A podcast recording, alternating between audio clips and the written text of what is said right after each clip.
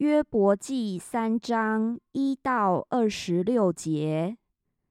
此后，约伯开口咒诅自己的生日，说：“愿我生的那日和说怀了男胎的那夜都灭没。愿那日变为黑暗。愿神不从上面寻找他。”愿亮光不照于其上，愿黑暗和死印索取那日，愿密云停在其上，愿日食恐吓他，愿那夜被幽暗夺取，不在年中的日子同乐，也不入月中的数目。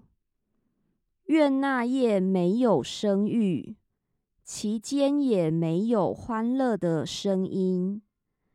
愿那咒诅日子，且能惹动鳄鱼的咒诅那夜。愿那夜黎明的星宿变为黑暗，盼亮却不亮，也不见早晨的光线。因没有把怀我胎的门关闭，也没有将患难对我的眼隐藏，我为何不出母胎而死？为何不出母腹绝气？为何有息接收我？为何有奶补养我？不然，我就早已躺卧安睡。和地上为自己重造荒丘的君王、谋士，或与有金子、将银子装满了房屋的王子一同安息；或像隐而未现、不到其而落的胎，归于无有，如同未见光的婴孩。